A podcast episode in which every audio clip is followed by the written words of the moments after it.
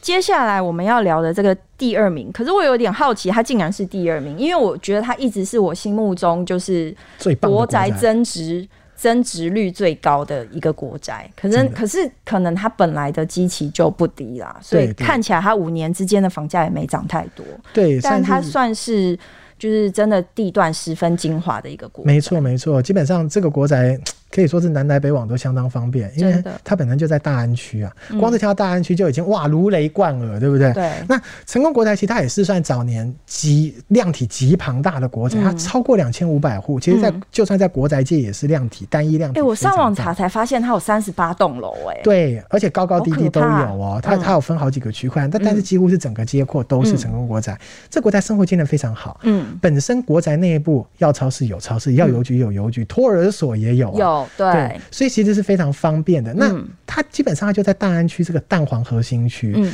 然后两你你两边的巷道出去都很方便，一边是到敦南商圈，嗯所以你就算想要去这个什么香格里拉喝个下午茶，嗯哼相当方便，嗯过敦化南路就到了。嗯那另外一头呢，就是这个这个复兴南路这边搭捷运也很方便，离科技大楼站其实也非常的近。嗯哦好，所以它的地段真的是没话讲。嗯然后它这个整个区块哈，它的文教环境也很好，嗯靠近这个以前的所谓的北师，嗯也就是现在的台北教育大学。嗯对，所以它整个这个文教质感也好，商业机能也不错。嗯然后国宅的本身的这个全面性也非常的出色。嗯所以它这个可以说在它早年应该可以说是整个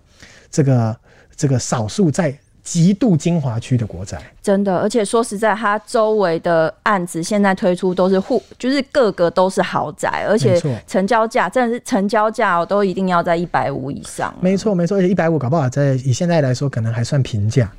所对以以这个成功国宅啊，它在这个区段，它竟然你可能还可以找一到半，七字头，嗯嗯，哇，那真的是整个真的是区段的半价。其实它这个价格不稀奇，就是你要买到才稀奇。啊，对对对对，因为市出量呢，你看两千多户的大社区，嗯一整年可能就只试出十户以内，嗯哦，所以这个你真的确实，嗯，大概如果买到，你也可以去签个乐透，嗯哼，因为几率都很小。对啊。可是我们统计它三年里面有一百一十笔，哎，所以它等于是说应该有很多就是住户之间啊，有可能，有可传能出我要卖了，然后就就被对借走了。对，很有可根本能是不这用样过。加上说，因为我们刚刚提到，它算是数一数二单一量体很大的国宅，两千五百户以上，嗯所以两千五百户以上，然后三年三年左右也只卖了大概一百户，所以其实比例上来说还是很低啦，嗯嗯哼其实还是很低。嗯，因对为我我我我上去看那个代售的物件，它真的就是现在只有一件，就是对住宅的产品，对现在只有一件，然后是高楼层，它其实也要开价，一平也要一百万，对嗯，是真的开价啦，当然你成交还可以谈啦，对，而且它是高楼层，其实更稀有，啊嗯更稀有。对，要不然其实成呃成成功国宅它大部分都在十都是十五层以上，但是还有一些区块是那种华夏型的十楼以下嗯的。对，所以你要找到这种试出高楼层的，哎、其实市场上相对起来也没有这么常见。不过成功国宅它也算是乌林算，嗯，它也接近四十年，，对，接近四十年了。可是哎、诶好像就像我们说的，因为其实那个区块。新案子都贵到你很难下手嘛，那一些中古的物件，一般市场上也常常有看到百万的，嗯哼所以相对起来，成功国宅本身社区的机能性又很好，嗯所以其实这个价位还是可以接受 啦。是是对，那第一名，哒哒哒哒，也这个桂冠要颁给谁呢？这样交易量第一名，也真的，我觉得大家听到这社区应该不会意外。嗯，对对，因为它周围也都是豪宅，对，而且可能它知名度，我觉得算国宅界算高的。嗯，它主要就是这个大直的集合国宅，我们都嗯叫集合国宅，但其实它是集合二期国宅啦。它现在有一个很美的名字啊，对对，叫大直美堤花园，对对美对堤。花因为园。其实它旁边的和平公园就是叫美堤和平公园嘛，哦嗯所以然后这个地方后来就叫大直嘛，所以大直美堤花园也算是名副其实。那也我们刚刚也讲到啦，它旁边就是它这个社区，其实它临河岸、嗯临水岸，嗯所以靠近这个堤防附近的这个有河景，对，有河景，不过当然楼楼层高度应该要在四五楼以上嗯才看得到，因为这边的提防高度算蛮高的。你如果三楼以下，大概会有提防遮蔽的问题，嗯但是它也是有河景，而且那河景是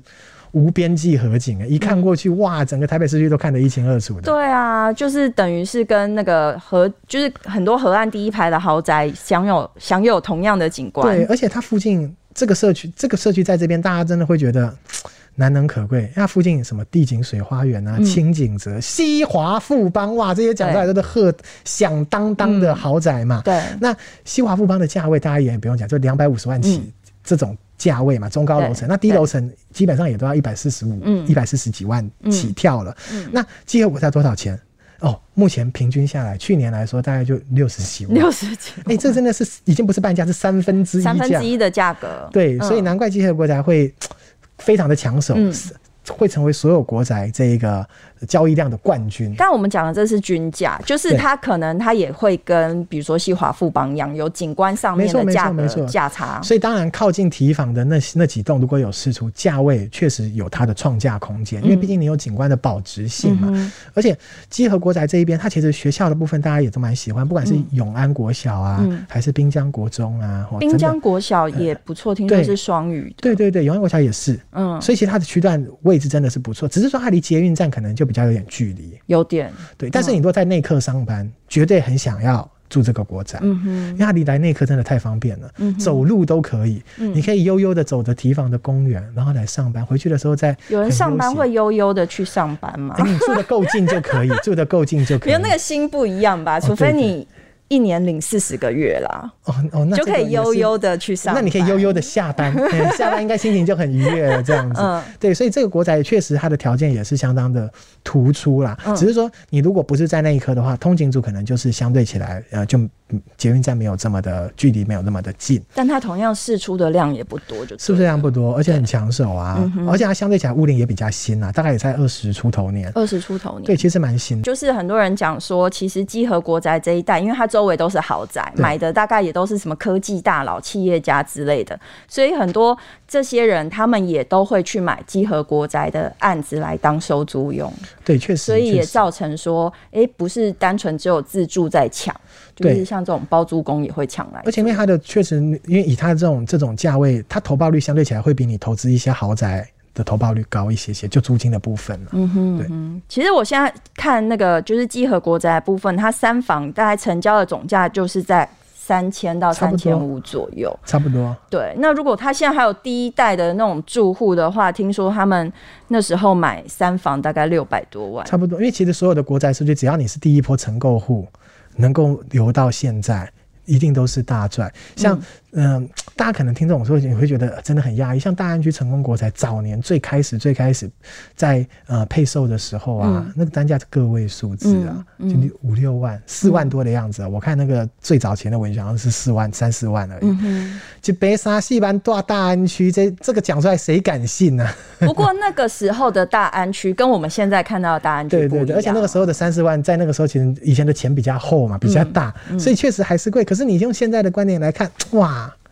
很难理解说原来台北市中心还曾经有这样的价嗯那时候位就是，应该有一个小叮当的时光机，到三十年后看看。真的，其实真的是此一时彼一时。嗯，我们今天讲了这么多，就是有关于五个就是很热门的国宅，然后讲那个价钱，可能大家听了很心动。好，我们讲了，可能它物以稀为贵，所以大家反而更想要去抢它。可是定中要不要跟我们讲一下，就是买这些国宅应该还是有它的风险？对，就是我们刚好提到说，因为早年的国宅，它呃很多时候呃。